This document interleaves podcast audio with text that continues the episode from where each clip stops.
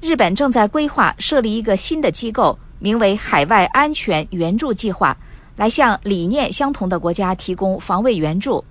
这个举措被分析人士视为东京为了抗衡中国日益增长的影响力，而在地区安全中发挥更加积极努力的一部分。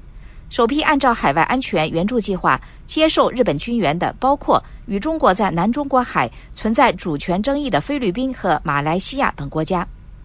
而另一方面，从扩大开放军事基地、肩并肩军演到二加二对话，近日美国菲律宾深化军事合作的动作不断。国防专家认为，菲律宾总统小马克思扭转了前任的反美政策，积极重振美菲联盟，向中国释放威慑信号，减少了战争爆发的可能性。同时，菲律宾也有可能会在潜在的台海冲突中发挥重要作用。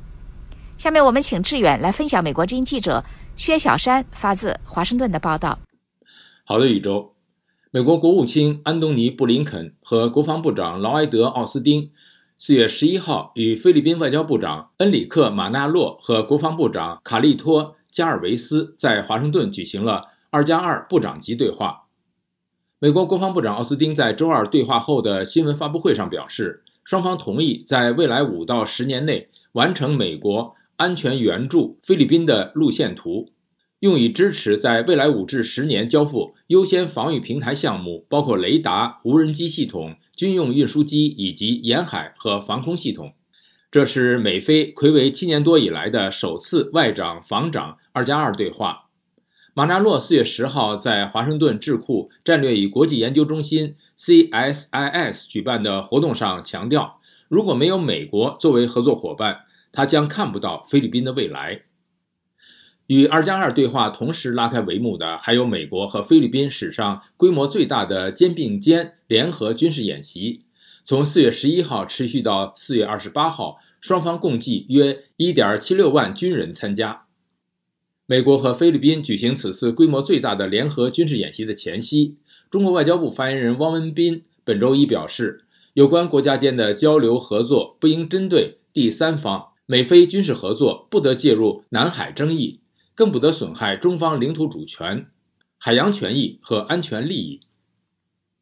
菲律宾大学法学院海事和海洋法研究所教授巴通巴寇告诉美国之音，美菲二加二对话的成果是成功的，美菲两国的同盟关系明显改善。